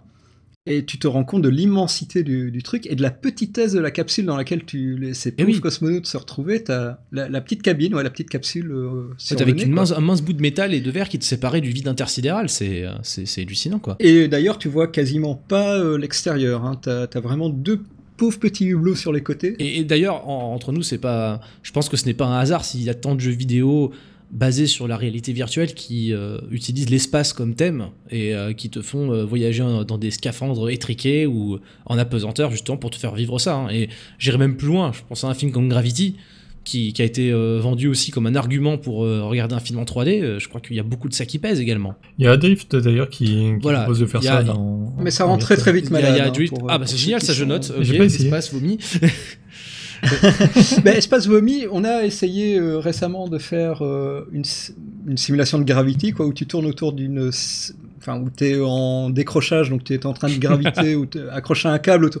C'est. euh, Enfin, en- t'es debout. C'est impossible que tu t'accroupisses accroupisses pas, pas pour, pour éviter de tomber. Oh mon dieu, je vois. Georges Clooney qui passe devant Mm. moi à plus en vitesse. C'est c'est vraiment c'est à, à ne pas faire. C'est vraiment à ne pas faire. Génial. Euh, et qu'est-ce que t'as fait d'autre de marquant alors à part le parce que bon pour le coup l'espace c'est génial mais Alors donc, alors un petit peu plus jeu vidéo, euh, il y a un petit euh, test. Alors normalement ça va se lancer cet été réellement, mais il y a déjà un pilote qui a été tourné entre guillemets, qui s'appelle The Foo. euh, Alors, The le Foo, procédé donc, technique- euh, eh, F O ok, The Foo. Foo, comme Foo Ah, Fighter, euh, qui est un talk show sur le jeu vidéo qui est tourné euh, et visualisé donc en VR. Donc les mecs euh, sont dans un studio, ils ont tous euh, un Rift, euh, un Vive sur la tête et ils sont traqués via le, le casque et, les Donc, en fait ça commence comme un comme une émission YouTube avec deux mecs sur un canapé. Donc techniquement, ils sont enregistrés, leurs mouvements sont enregistrés, leurs voix sont enregistrées, et puis tu as un logiciel de, de montage qui vient euh, réincorporer le studio, etc. euh, derrière. Donc ça commence comme un talk show euh, télévisé, effectivement. Où tu... Alors pour le pilote, c'est les développeurs de Firewatch. Euh, alors attends, attends, pour le pilote, je veux dire pour, le premier, pour la première émission de The Foo, les invités seront Campo Santo, c'est-à-dire les développeurs de Non, Firewatch. ont été, c'est, il est tourné, Voilà, il est on- disponible, on peut le télécharger, c'est pas... euh, On peut déjà le. Oui, l'utiliser. c'est, c'est- on peut déjà l'utiliser. Il est sorti Mm. sur le l'Oculus Store et sur le sur SteamVR. euh, c'est gratuit. Et donc euh, tu es avec les avec deux des développeurs de Firewatch. Je sais pas combien ils sont au total. Mhm. Les avatars sont un petit peu modélisés à la Firewatch d'ailleurs, je sais pas si c'est voulu ou si c'est euh, un hasard. Et après une première partie de présentation, tu te retrouves dans le jeu avec les Et soudain, Mac Lesguy apparaît. Et, et c'est assez fantastique en fait de, de voir, enfin déjà de te retrouver dans le jeu avec les développeurs qui sont en train de te parler du jeu. Et donc euh, ils ont rendu tous les éléments interactifs. Donc c'est la petite euh, cabine où tu te retrouves euh, pour surveiller le Oui, la, la, la, la cab- la cabane de le- surveillant. le, le- Firewatch quoi. hein, c'est comme ça que ça La cabane de surveillant de- des feux. hein. où tous les objets sont modélisés, tu peux les prendre et les tourner et les regarder sous tous les angles. Et donc les développeurs font pareil avec le présentateur et ils parlent et ils, ils racontent leurs petites anecdotes. Et c'est assez, euh, enfin non seulement c'est fun de se retrouver dans, dans le lieu, mais c'est assez impressionnant d'être à côté des développeurs. Alors les personnages sont pas super bien modélisés, ils sont pas super bien animés parce qu'il n'y a pas le, le- le tracking des pieds euh, qui, qui est correct. Mais le fait de te retrouver à côté de ces mecs-là en train de te raconter le, le développement, c'est- vraiment captivant aussi. Une très très bonne expérience euh, à essayer pour ceux qui ont. Et qui se prête bien aussi à Firewatch, qui est quand même un, un jeu à la première personne très contemplatif et qui, euh, du coup, se, j'imagine, se prête mieux à l'exercice que, disons, Doom. Oui, mais ça pourrait très bien parce qu'en fait, tu te retrouves dans la map du jeu euh, librement. T'es pas en train de jouer au jeu. Tu vois l'envers du décor en fait. Tu peux manipuler. À un moment, le mec euh, décroche, je sais plus quel euh, objet. euh, c'est la. Oui, voilà, il y a des livres dans le jeu.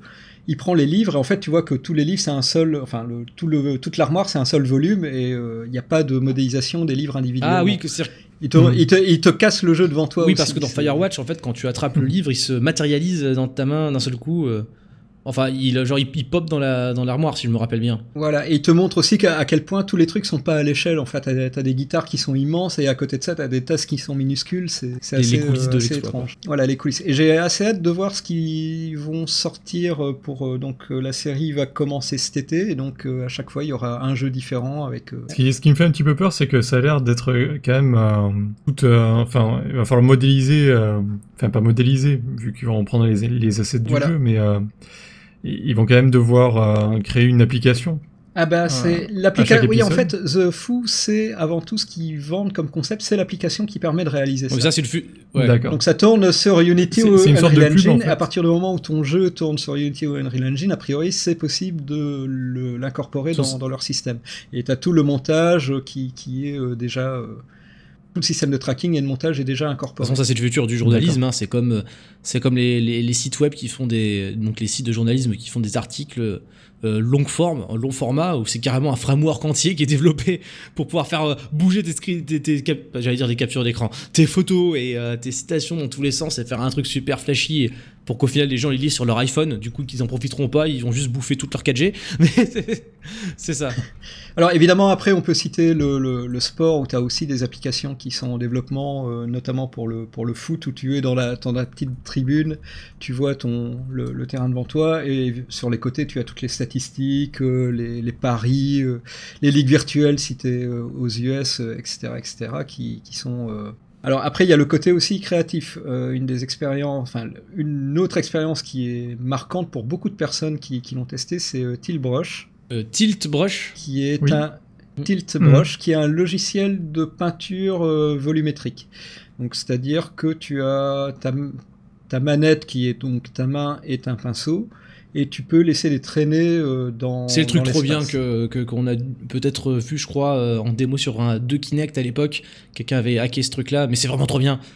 C'est euh, Ah, c'est, génial. Même si tu sais pas dessiner, tu as envie d'utiliser ce bah, truc. si- pour, imaginons quelqu'un qui Pour désigner des Ouais, zizi sculpté partout, dans l'espace. C'est comme euh, comment ça s'appelle? Light painting, c'est ça? Les gens qui prennent des photos. euh, Exactement, c'est exactement le même principe. Exactement ça, ouais. C'est exactement ça. Et alors, à côté de ça, tu as aussi un- une autre application que j'ai eu la chance de tester qui est euh, un simulateur de graffiti. Ah, Où tu as, un mur, donc Mhm. euh, c'est de la photogrammétrie aussi, c'est super réaliste. Tu as une canette euh, dans ta main. Et alors, toute la physique de la peinture est prise en compte. Donc, si tu la projettes trop près de ton mur, ça Ah ouais. coule. Euh, et plus tu vas reculer, plus ça va répandre le, le- le truc. Enfin, c'est vraiment un simulateur de, de graffiti. hein, Ah. c'est un simulateur de Banksy, aussi, c'est génial. Les gens accrochent super vite. euh, les gens qui ont pu tester chez moi le Tilt Brush, euh, ils ont scotché pendant une heure dans le truc, quoi. Ah oui, c'est incroyable. Tu, tu mets n'importe qui qui a jamais touché à la VR dans, dans ce truc, c'est tout de suite intuitif. Bah, tu m'étonnes, c'est fantastique. Euh, J'imagine que niveau précision, en plus, ça doit être un peu plus au taquet. euh, genre, imaginons, tu, tu, tu commences à t'agenouiller, tu te vraiment à sculpter un truc avec de la, la plaido virtuelle, euh, tu peux en générer, en placer à gauche, à droite. Alors pour le, pour le Play-Doh virtuel, t'as plutôt Chunk, qui est euh, une sorte de Minecraft, mais où tu joues pas, tu fais que peindre des cubes de différentes tailles. Ah d'accord, donc tu, tu, fais, tu peux faire du cubisme instantané. voilà, c'est ça, mais donc tu peux aussi faire des... Du des- voxel art. Voilà, c'est du voxel art, euh, mais en, en VR, et c'est aussi assez fun euh, à tester. Mais Parce que tu peux là, jouer sur les échelles, du coup, tu peux devenir géant, peindre des énormes cubes et devenir tout petit et te balader dessus. Enfin, c'est. c'est- ça c'est cool ça, mais on- est-ce qu'on est dans la réalité strictement virtuelle là, ou est-ce qu'il y a aussi un peu de réalité augmentée qui joue un rôle? À partir du moment où tu sculptes dans sculptes pardon dans l'espace comme ça, c'est-à-dire qu'il y a des notions de tracking, de Alors non, le- sais ce qu'on appelle réalité augmentée, c'est à partir du moment où tu incorpores des éléments 3D dans un environnement réel. Donc imagine que tu as ta, ta- ton micro devant toi et puis tu as un petit perso qui apparaît à côté de ton micro. Ça, c'est, ça Comme serait- l'HoloLens, Comme en l'HoloLens. fait. Ça, ça, ça serait de la réalité augmentée. Ah ouais. Le fait de te traquer dans l'espace, ça reste toujours de la réalité virtuelle. D'accord, donc parce que Et d'ailleurs, je te reprends euh, de- sur un truc que tu as dit tout à l'heure. Le fait de toucher un mur euh, réel en réalité virtuelle, ça reste de la réalité virtuelle. Oui, c'est voilà, c'est de l'aptique, mais que ce soit un mur ou finalement un dispositif qui te permettrait de ressentir le mur, ça reste du virtuel. Ce que tu appelles haptique, c'est le système qui permet de sentir des vibrations euh, au bout de tes doigts. Vibrations, sensations, en fait. ou euh, peut-être dans un avenir lointain, euh, les, carrément les, les matières. euh. Il y a déjà des technologies qui, qui commencent à se développer pour ça. Voilà, et, et un jour, on sera comme Jennifer Lopez dans The Cell, attaché à des, des cordes avec une- un costume haptique qui nous fera ressentir chaque. Euh, chaque... Non Non, Ça ne parle non. pas. Si, ça me, par- ça parle The carré- Cell ça me parle carrément, ouais. Ah, merci Max Enfin, mec, attends, quand même, Jennifer Lopez dans The Cell, ça rigolait pas à l'époque. Ah bah, Euh, et, et, aussi le cobaye, mais ça, on est. Les, les mêmes crois- combinaisons haptiques, oui, tout à fait. Oui, dans le cobaye, c'est Mhm. encore mieux que ça, ils sont dans- carrément dans un gyroscope. Je sais pas pourquoi d'ailleurs, mais bon. bah double pas. gerbe.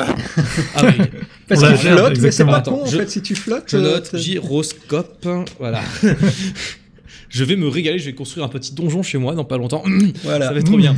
Et donc pour Avec terminer, je voulais aussi aborder un petit peu les parce qu'on on dit souvent que la VR c'est un truc euh, d'antisocial, tu as ton casque sur la tête, tu parles plus à personne. Alors ce qui est déjà faux parce que quand tu mets un mec euh, sur Tilbrush, t'as le retour vidéo et il va commencer à dessiner des trucs, il va faire tes commentaires, euh, enfin t'as t'as une interaction qui est beaucoup plus importante qu'à- que devant un mec qui est en train de jouer sur son smartphone. Oui, d'ailleurs, c'est ce qu'on peut voir sur cette vidéo qu'avait publiée il y a pas si longtemps que ça Valve. Euh, je pense que c'était Exactement, le, c'est- le, le trailer entre guillemets de l'HTC Vive. Et le premier truc qui montre, c'est trois jeunes garçons, filles, euh, dans une pièce. Et euh, donc un joueur à l'écran, les autres ont le privilège de voir. Sur voilà, tu as un retour vidéo, passe. tu vois ce qui se passe dans, dans le casque, et bon, tu as encore la voix, euh, tu, tu entends. Et alors, sur le vif, tu as aussi une caméra, et donc tu peux voir les gens si tu as envie de les voir. Ils vont apparaître sur une petite fenêtre dans. C'est encore plus social que Twitch. Voilà, c'est encore. Voilà.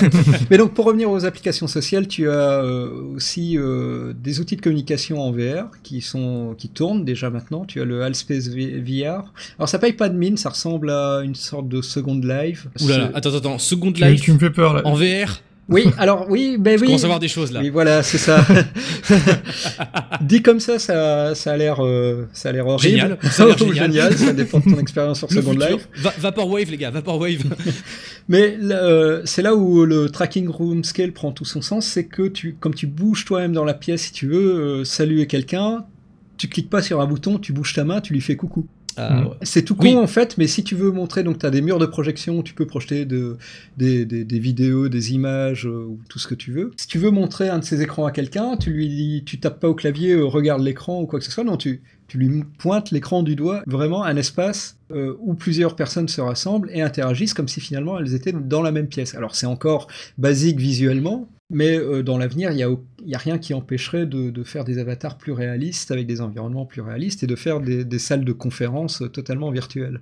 Et avec de la fourrure plus réaliste. Mais plus sérieusement. c'est la fin des conférences Skype où euh, t'as un pauvre mec euh, de- devant son écran qui, euh, qui comprend un mot sur deux parce que ça coupe. euh. Ah oui, pour la, j'imagine que pour la dissonance, c'est bien. Puis pour le travail sur des choses peut-être plus matérielles, on va dire, c'est peut-être encore mieux. Oui, si, parce euh, que tu peux très bien apporter Voilà. le sujet sur lequel tu es en train de, de faire ta présentation dans la salle virtuelle, co- à la. The Foo justement, où si tu bosses sur le prototypage du- d'une bagnole, c'est un, c'est un secteur qui est beaucoup utilisé. euh, de- oui, voilà, la VR est beaucoup utilisée. euh, Parce qu'il faut savoir qu'un prototype de, de- de voiture, ça coûte des centaines de milliers d'euros à faire. Donc, euh, quand le mec veut présenter son design au patron, alors il a le choix, soit il le montre en VR, soit il paie, enfin il fait payer à sa boîte 100 000 euros pour fabriquer le, le, le design en, en Oui, dur.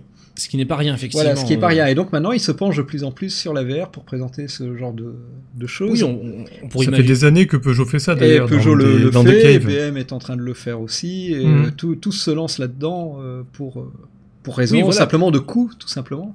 Et, Mm. et puis à moindre échelle, on pourrait imaginer des architectes qui, par exemple, exposeraient une maquette ou feraient carrément se balader leurs leurs collègues ou voire leurs clients euh, dans un rendu en, ta- en taille réelle d'une maison. Exactement, ce qui permet d'apprécier les volumes, parce que c'est vraiment le gros avantage de la VR, c'est L'échelle, comme tu c'est l'échelle, tu, tu, tu vois les volumes, tu vois directement si une porte est trop basse, tu vas voir qu'elle est trop basse. Tu, que sur un plan, bon, euh, D'accord, ouais, Mm. ouais, non, bien sûr, ça, ça apporte quelque chose. Tu parlais d'Apollo 11 tout à l'heure, justement.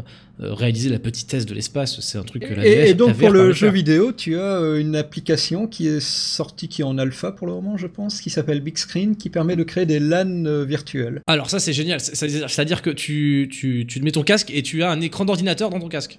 Alors donc tu as une sorte de voilà, tu as une sorte voilà, tu as un Twitch, enfin une sorte de Twitch euh, de stream de, de ton écran d'ordinateur qui est reprojeté chez les autres personnes qui euh, te voient euh, à côté d'elles. Enfin, après tu peux te déplacer dans la pièce, hein, c'est c'est une sorte d'appartement qui est remodélisé. Alors soit tu peux jouer sur la table du salon ou dans les canapés, ou tu peux projeter aussi l'écran de quelqu'un sur un écran géant au milieu de la pièce. Et tu peux t'asseoir virtuellement à côté d'un Cyprien virtuel. Exactement. C'est génial. Voilà. Salut, c'est Squeezie. Et donc tu peux avoir euh, À côté de toi, à côté de toi. Demandé. Voilà, on se plaint finalement de la disparition du split screen euh, sur, euh, sur les consoles modernes. La, la VR est en train de ramener ça finalement à un autre niveau où finalement tu as des jeux qui sont pas prévus pour, mais où tu peux jouer à côté de- d'autres Ah, personnes. ouais. Est-ce qu'on peut pousser le vice jusqu'à reconstituer une salle de LAN en Russie et, et jouer à LoL tous ensemble, chacun de son côté, avec un casque, Ah, ça serait très moche, mais euh, et ouais. s'insulter en russe il y, a, il y a malheureusement euh, Steve, euh, Valve qui bosse ça pour euh, Dota. Malheureusement. Le mode, euh, ben, le mode spectateur de Dota, en fait, où tu vois le plateau de jeu devant toi, Ouais. et puis tu as d'autres spectateurs euh, sur les côtés, donc tu vas pouvoir entendre les fabuleux commentaires de. c'est fantastique. c'est un peu triste, mais bon, voilà. c'est génial. C'est comme, euh, c'est comme un match de, euh, de, de catch euh, dans une ville de province. C'est- J'ai envie de le faire. Bon. Voilà, et pour Euh, terminer sur le- la partie un petit peu plus jeu, hein, parce que quand même on est dans un podcast de jeux vidéo, Ah bon tu as Ah euh, bon Pool Merde. Nation euh, qui, qui est sorti également, qui est une simulation de bar, ça va te parler. Alors, Pool Nation. Oui, alors au départ c'est comme le billard. comme le billard, donc c'est au départ une simulation de billard en VR. Donc c'est pareil, bon alors tu vas me dire oui mais tu peux, c'est comme les, les, les, les jeux de société, tu vois, tu peux jouer en vrai, mais euh, c'est pas facile d'avoir une un billard déjà. Et, euh, Ah oui, et puis t'as tapé dans les, euh, dans les reins des, des gens derrière toi parce que y a à côté, il y a le baby. Et puis, Voilà, c'est ça. Faut le- déjà voilà. trouver le bar où il y a le, le, le, billard. Faut arriver à réunir tes potes le bonjour. Si t'en as un chez toi, alors là, tant mieux, mais faut. Et surtout, faut pas qu'on soit déjà assis Mais alors, par contre, il y a quand même un truc que tu ne Mhm. pourras de toute façon pas faire, c'est balancer des verres à la gueule du mec qui est en train de gagner. Et ça, tu peux le faire en VR. Bon, enfin, moi, je connais des endroits où tu peux le faire en vrai aussi. hein. Parce que bon, voilà, c'est un simulateur de, de billard, mais t'as aussi un jeu de fléchettes, et en général, ça se transforme en bagarre de, de, de bar. D'accord, c'est fantastique. C'est un truc qu'on pourrait faire. hein. On pourrait faire un test Factor News de cette chose-là, quoi. bah, tout à fait, ouais. Il faudrait demander des, des clés euh, et se faire Des une session. et, et- et des casques. Des clés et des casques. Clin d'œil, clin d'œil. Wink, wink, nudge, nudge. voilà. Et donc, c'est- ainsi que tu conclus ton, ton, ton petit tour d'horizon, euh, Zep? Euh, voilà, je pense que j'ai fait un petit peu. T'as quand même tour. pas parlé d'un truc. Et euh, Nico, je te regarde aussi. Vous auriez pu parler de ça quand même, parce que ou, ou pas. Je sais pas très bien si vous avez pu vous y frotter. Mais s'il y a un truc qui m'a un petit peu, euh, dont je me rappelle dans les applications de la VR hors jeu vidéo, c'est cette, cette expérience bizarre où un type met un casque et se retrouve dans la peau d'un autre type, qui met aussi un casque et qui se retrouve dans la peau de ce type-là. Ah oui, donc euh, ouais. Voilà. C'est Et, euh, c'est ce genre d'expérience qui, qui est assez intéressante que tu vois en général dans, dans, dans des conventions parce que c'est pas le genre de truc que tu fais chez toi pour le plaisir. Euh, alors j'ai pas eu le- la chance de tester celle-là qui, qui a l'air euh, assez intéressante. Il faut être deux. hein. Il faut être deux, ouais. Et il faut surtout que les personnes soient, enfin une des deux personnes, faut le savoir, est euh, un acteur parce que Euh. il doit, oui, parce qu'en fait tu as une caméra qui euh, visualise le- la, la vue de ce que voit l'autre personne. Elle est censée Mhm. répliquer les mêmes gestes que toi. Mais donc il faut que la personne Ah, sache ouais. qu'elle doit répliquer les mêmes gestes que, que toi. C'est donc un, un, sur, un surrogate comme dans Heure. Exactement. Donc c'est une personne qui est euh, entraînée à répliquer les mouvements de, de, de l'autre personne. Euh, Contrôler un mec en, à distance. Voilà, et t'as Ouais. des tas d'expériences comme ça qui, euh, qui essayent aussi de sensibiliser les, les gens. T'as notamment une simulation d'abattoir où tu vis, le- où tu es dans la peau d'une vache qui est emmenée à l'abattoir et tu vois ce qui, ce qui lui arrive. Et ça fera un bon simulateur allemand, ça. Ouais, les, les petits pétasse, cris ça, des vaches qui sont devant toi, euh, le, enfin, le, c'est très Bah, très tu chouette. rigoles, mais si c'est réaliste, euh, C'est- si c'est vraiment réaliste, C'est réaliste, c'est malsain, et euh, alors je pense pas qu'il faille ça pour euh, dissuader des, des gens que les abattoirs c'est dégueulasse, il suffit de mater n'importe quelle vidéo sur YouTube. Oui, genre un truc qui te rend végétarien en, en- en deux clics. Voilà, mais c'est c'est intéressant parce que ça peut être appliqué à plein d'autres euh, plein d'autres concepts euh, un petit peu abstraits euh, où, que- où là tu peux être mis face, comme pour l'Apollo 11 finalement. Oui, voilà, c'est pas des C'est pas des expériences que, tu, pourras faire, faire, euh, en temps normal. dans la vraie vie. dans la vraie Mhm. vie. Et c'est là où la VR est, est intéressante et où la VR finalement a- on dit oui la VR pour le jeu vidéo ça marchera pas. Il y a des chances. Enfin j'y crois pas hein, personnellement que, que la VR pour le jeu vidéo ça sera pas encore maintenant que ça va réellement percer. C'est encore trop cher. Ça demande beaucoup trop d'investissement de la part du développeur pour faire des expériences qui sont calibrées. Mais ça disparaîtra pas en encore, tant ouais. que médium parce que c'est un, nouveau médium. Oui, voilà, c'est pas juste un, un écran à, à 2 cm de tes yeux. C'est un nouveau médium. C'est comme le, cinéma ou comme le- la, la télévision. C'est une nouvelle façon de présenter des expériences. Et le champ applicatif, c'est tellement large, c'est impossible de parler de tout. Mais c'était pour un petit Mhm. peu montrer tout ce qui était euh, fait et faisable Oui. en VR. Mhm. On, avait, euh, on avait mis quelques pistes, euh, notamment euh, tout ce qui était médical, mais on n'est pas assez calé pour, pour vraiment Oui. avancer sur ce terrain. Oui, parce que dans les voilà, il y y y a un phénomène. alors on en, on en parlait en off, on va peut-être l'aborder maintenant. C'est de la désensibilisation. Ouais, je pense que ça peut être intéressant. Il y a un phénomène en VR. Bon, la VR, c'est fait pour tricher, pour faire croire à notre cerveau que quelque chose de virtuel est réel. Donc normalement, si c'est bien fait, on a l'impression que ce qu'on voit est vrai. Et du coup, c'est pas mal utilisé pour essayer de, traiter des, des phobies, par exemple. Il y a une expérience. Alors, je suis arachnophobe. Je, je vais un jour essayer de me lancer là-dedans. Il y a un traitement pour l'arachnophobie qui existe en VR, qui est téléchargeable, où simplement on te présente petit à petit euh, des araignées qui vont commencer à s'approcher de toi, à se balader. Euh, tu as une main virtuelle. le jeu se met à... le- Pardon, j'allais dire une connerie. Voilà.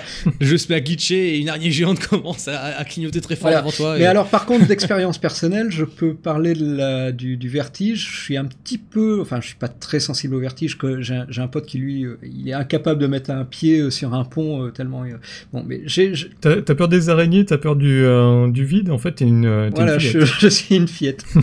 mais donc, j'ai, je suis sujet très légèrement au vertige. Enfin, j'étais parce qu'en fait, au fur et à mesure du, du temps, à tester la VR, euh, comme je suis développeur, parfois, on- t'es, t'es forcé de, de casser ton, ton jouet et donc de, de Mhm. marcher dans des zones où c'est pas où t'es normalement pas allé et donc de marcher au-dessus du vide. Alors les premières fois t'hésites parce que t'as quand même la sensation de vertige.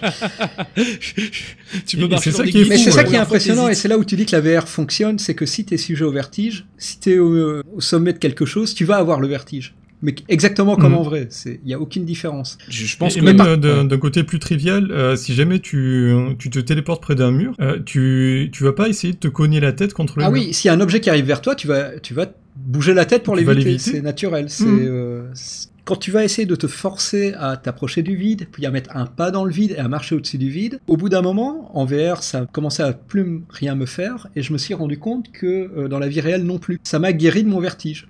Je peux maintenant aller sur un balcon Il est euh, guéri au mesdames et 20 messieurs. étage, je n'ai plus aucun problème. euh. Il marche Praise the Lord Sinon, pour l'arachnophobie, si tu vas à mon traitement, euh, tu peux passer un week-end chez moi. euh, Je peux te... Oui, mais là, la, la VR a cet avantage que tu, quelque part, tu sais que c'est pas réellement vrai. Ton cerveau euh, y croit, mais au fond de toi, tu sais que c'est de la VR. Tu peux retirer le casque à tout moment. Ah, tu et tu t'accroches à ça, du coup, c'est ça, c'est comme euh, si tu vois les araignées défiler que tu peux plus. Voilà, ça a côté, voilà, ça a le côté rassurant du fait que tu peux arrêter l'expérience à tout moment si ça devient trop fort. Mais si tu, euh, si tu te laisses aller, bah tu, tu as quand même l'effet euh, c'est réel et donc mon cerveau y croit. Et- Et, euh, puisqu'on parle de désensibilisation, justement, ça peut poser des problèmes euh, quand on parle du porno. Ah, ça, c'est- euh, ça, ça, c'est un sujet que j'ai déjà vu traité euh, par euh, le Bruce de Y penser. C'est exactement ce que j'allais dire en fait. Voilà. Euh, Je, je vais renvoyer les gens à un Bruce d'y penser parce que euh, je, je pourrais pas en parler comme ça. Enfin, il y, a y quand même un pendant médical. Mais euh, toujours est-il que euh, voilà, ça, y a- la désensibilisation, ça marche pour euh, des trucs cool. genre euh, euh, notre ami The Pelot qui aura plus peur des araignées, et pour des trucs moins cool. C'est en- c'est encore, c'est encore différent parce que ce que Bruce évoque, c'est la dissonance. euh, Cognitive. Euh, la dissonance cognitive, voilà. Et euh, ce qu'il dit juste, c'est que euh, si tu viens, par exemple, à consommer du porno en VR, tu vas peut-être trouver que ce qui se passe en vrai euh, n'est pas, euh, n'est pas hauteur. réel. Ou ou à la hauteur. Après, de là, de là à dire que soudainement euh, tu vas plus pouvoir avoir de rapport euh, en vrai, je sais pas si on peut aller jusque là. Quoi. Oui, ça peut. Non, et puis on, on va bien se garder de faire ça parce que, euh, enfin, j'imagine que ça va être des, des titres euh, dans les magazines à sensation euh, Oui, voilà. c'est-à-dire ça ça, ça, ça me paraît pas si éloigné que ça des débats sur le jeu vidéo euh, classique et euh, sur, euh, je sais pas moi, comment ça se passe quand tu joues à Call of Duty euh, toute ta jeunesse et qu'à 18h tu pars à la Oui, mais guerre? sauf que Call Ah, of alors, Duty, mais- tu sais que c'est un, écran, tu as une distance Ah. par rapport à l'écran que tu n'as pas en VR. Parce que justement, c'est le but de la voilà. VR, c'est justement de ne pas, de pas avoir d'écran.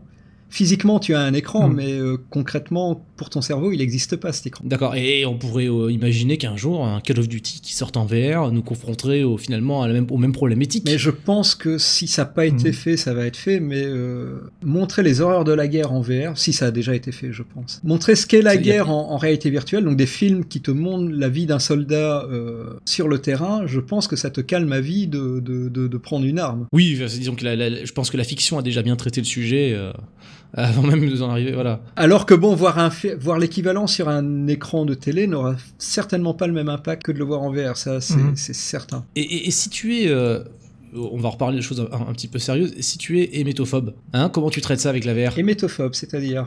Euh, tu as la peur du sang. Ah. Non, non, non, ça c'est l'hématophobe. peur branle. L'hémétophobe, c'est la peur du vomi, messieurs. Ah, du vomi. Ah, pardon, effectivement. Et ben visiblement, euh, on va dans ton parc d'attractions et on est guéri. c'est ça? Ah, mais je, ouais, vais, je vais inventer Mais ça. d'ailleurs, euh, ça, me que- fait penser, il faudrait que je tente de faire une expérience où tu vois des gens qui vomissent autour de toi. Juste pour voir Sur si... toi Juste pour voir si ça te donne envie de vomir. Alors, rappelle-toi, gyroscope, espace. Non, non, non, euh, mais sans, non, non, sans, sans tout ça, tu vois, parce que t'as as le phénomène de... euh, quand tu vois quelqu'un Ah, vomir, mais- t'as des relents tu- gastriques, Ah oui, oui, naturellement. les, les métophobies, c'est ça. Les métophobies, c'est euh, pour, là, pour avoir.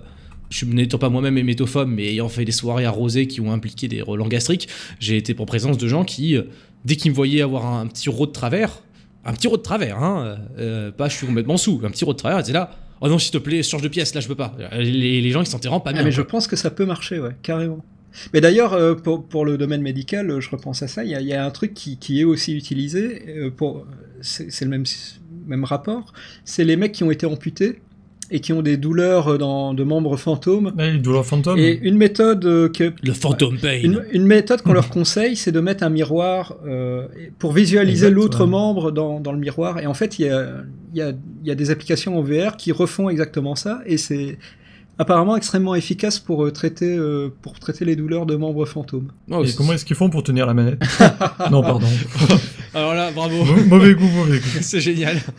C'est de qualité. Eh ben écoutez, messieurs, euh, c'est- un bel aperçu que vous nous avez euh, offert là de la réalité virtuelle. euh, et c'est là qu'on voit aussi à quel point, euh, bien que nous sommes sur les applications qui ne sont pas strictement du jeu vidéo, euh, on retrouve des éléments de, de technologie, de vocabulaire, euh, d'expression, euh, des, des, des modes de représentation qui sont finalement communs et qui qu'on a aussi un petit peu hérité de notre passion et qu'on retrouve dans d'autres domaines, n'est-ce pas? Oui, Tout à, tout à fait. Approuvez-moi. bah écoutez, bah, je crois que c'est le moment de se dire au revoir alors. Euh, voilà, merci en tout cas, euh, Max, Nico et Zep, euh, de m'avoir apporté vos lumières pour cet épisode. Alors pour notre petit, petit round de remerciements euh, qui va devenir une habitude, on va commencer par remercier les tipeurs. Les tipeurs, ce sont les gens qui donnent sur le Tipeee. Le Tipeee, c'est le système qui permet à Factor News de se financer. Donc c'est grâce à vos donations ponctuelles ou régulières que vous pouvez faire tourner ce site, que nous pouvons financer le matériel de ce podcast et aussi euh, envoyer des gens partir euh, comme euh, à l'E3 euh, ce- le mois dernier. Donc merci encore à, ceux qui typent et à ceux qui pourraient s'apprêter à typer. C'est super sympa. On remercie aussi les gens qui nous écoutent euh, par le biais d'iTunes. Euh, puisque nous sommes sur le sur l'annuaire des podcasts d'iTunes. Donc, euh, si vous nous écoutez avec ce joli logiciel propriétaire de chez Apple, n'hésitez pas à nous lâcher quelques petites étoiles, ce qui nous permettrait d'apparaître étoiles. au classement. Voilà, on en manque un petit peu d'étoiles, hein, Nico. Oui, oui, s'il vous plaît, donnez-en plein. Donne, Cinq. Donnez des étoiles. Ouais, au moins, minimum. Balancez-nous des étoiles dans la gueule. Donnez des étoiles pour le carrousel sur iTunes. J'y comprends rien, mais faites-le. je n'utilise pas iTunes moi-même. Euh, alors, des remerciements particulièrement à, bah, à Zep, tu es présent ce soir, mais tu es aussi euh, l'homme de l'infrastructure technique. C'est grâce à toi que les podcasts sont montés. Donc, merci encore pour ton travail. De rien. Euh, on remercie Nitou pour euh, l'illustration, puisque c'est lui qui fait les visuels que vous voyez avec euh, le Power Glove et toujours plus de, de jolis petits Photoshop pour de podcasts. Euh, je remercie Max, tu es là en plus, euh, parf- parfait, Max qui euh, compose le générique du Factorcast. Voilà, Ce fut un plaisir. Voilà, je remercie euh, les pénis de Nicolas, je remercie les auditeurs. Encore une fois, euh, merci d'être avec nous et de nous suivre euh, régulièrement. Et je vous dis à tous très bientôt pour le prochain numéro du Factorcast. Salut Salut tout le monde. Ciao Allez